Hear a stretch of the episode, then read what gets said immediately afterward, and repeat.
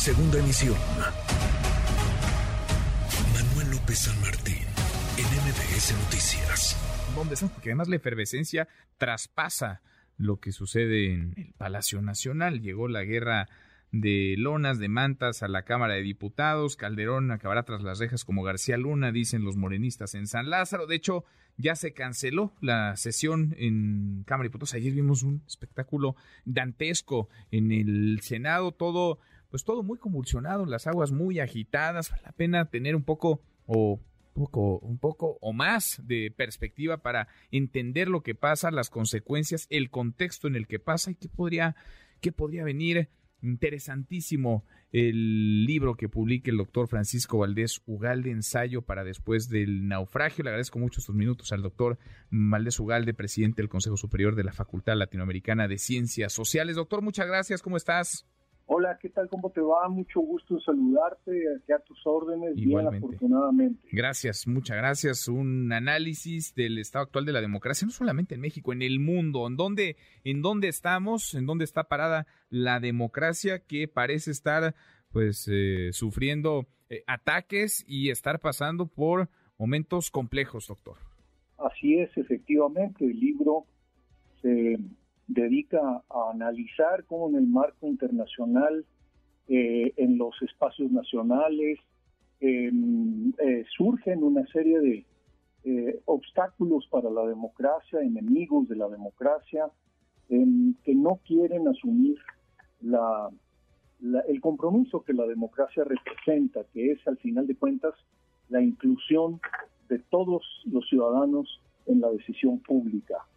Y esa negativa, ese horror a que todos tengan voz y haya diálogo, se discuta la decisión y se lleve a cabo una decisión incluyendo a todos en la discusión, produce, parece, un gran escosor a muchos autócratas y a partidos y corrientes que, pues, que quieren imponer una forma de pensar en lugar de abrir el horizonte para que todos podamos dar nuestra opinión, nuestro punto de vista y escucharnos mutuamente, que es, a final de cuentas, el sentido del diálogo democrático.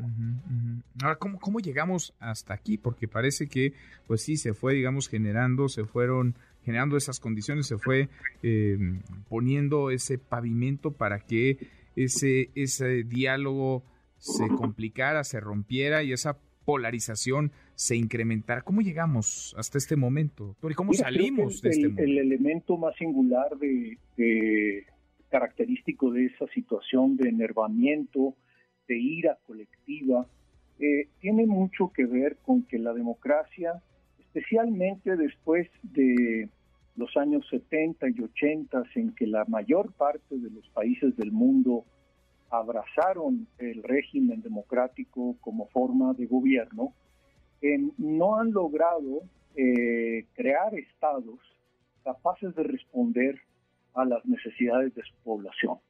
Y entonces los partidos políticos eh, no están a la altura de la ciudadanía, no producen los estados nacionales los bienes públicos que se requieren para satisfacer los derechos de la gente, no solamente las necesidades o cualquier capricho, estamos hablando de los derechos humanos, de los derechos fundamentales a la educación, a la salud, a la alimentación. Y si los gobiernos no pueden resolver ese problema, no, no, me no estoy diciendo que sean los gobiernos solos los que tienen que resolver todos los problemas, de ninguna forma.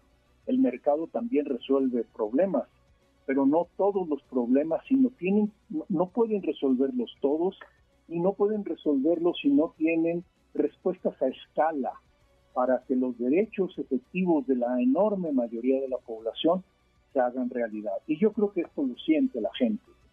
Lo siente la gente, se decepciona la gente, se desespera la gente.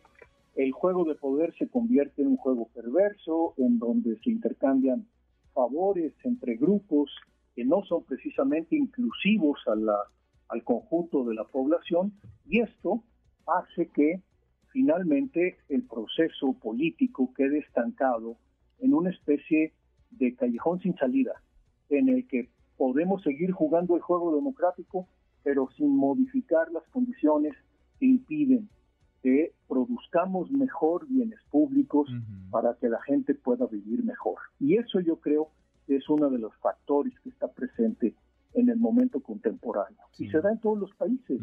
Lo vemos en América Latina, lo vemos en Rusia, lo vemos en Hungría, eh, lo vemos en, eh, precisamente y creo sobre todo en países en donde o bien las democracias son relativamente jóvenes o bien en democracias como los Estados Unidos, que son antiguas, tienen más de 200 años, pero en las que han surgido eh, formas de populismo y de eh, ultra radicalización hacia la derecha, en el caso de los Estados Unidos, hacia la izquierda en otros países, como es el caso de Venezuela o Nicaragua, en donde una sola fuerza política quiere ocupar todo el espacio y le ofrece las perlas de la Virgen a la gente, que desgraciadamente cae en algunos casos, como cayeron en el caso de hacerle caso a Trump, para votar por él y obtener a cambio que pues la reafirmación de los grupos más rancios de poder, de las ideologías más excluyentes, del racismo, del clasismo.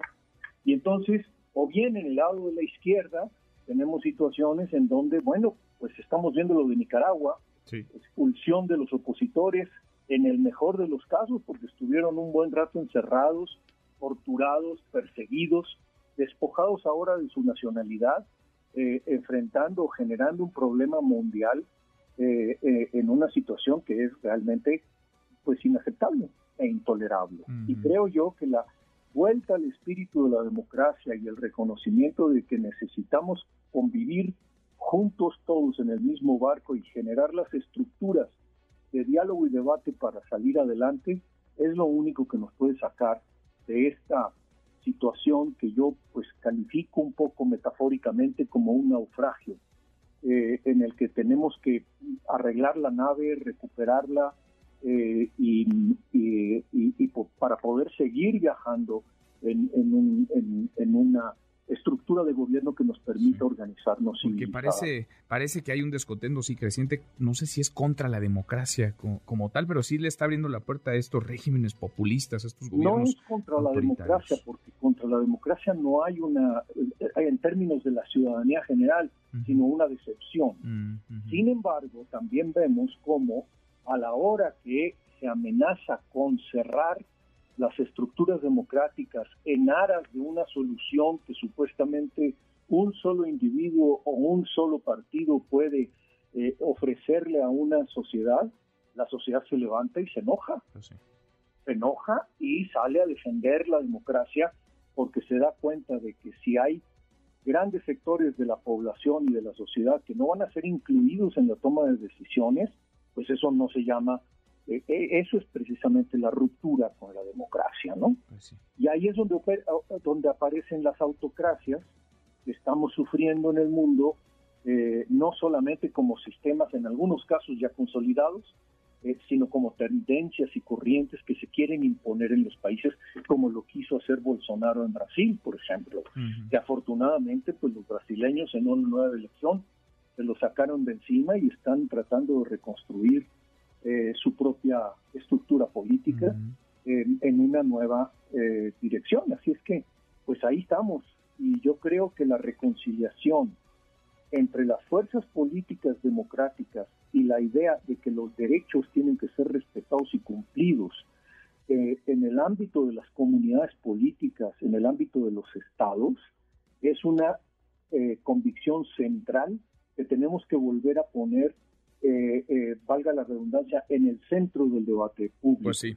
Como lo estuvo después de la Segunda Guerra Mundial, cuando la Carta de Naciones Unidas estableció que los derechos humanos serían eh, la regla de comportamiento de todos los países de la comunidad mundial. Totalmente. Y, y, al no hacerlo, y por muchas circunstancias, hoy estamos sufriendo una llamada de atención potentísima que creo que eh, nos obliga a, voltear en esa dirección. Por eso, sí, sí. De encontrar la forma de eh, reestructurar nuestras estructuras económicas y sociales en una forma que nos permita convivir de manera mucho más solidaria que lo que hemos logrado hacer. Por eso vale mucho la pena este texto, ensayo para después del naufragio del doctor Francisco Valdés Ugalde, para tener contexto, para tener perspectiva. Te agradezco, doctor, te agradezco mucho estos minutos. Pues yo te agradezco a ti, a tu auditorio y te mando un abrazo. Igualmente, muchas gracias, doctor.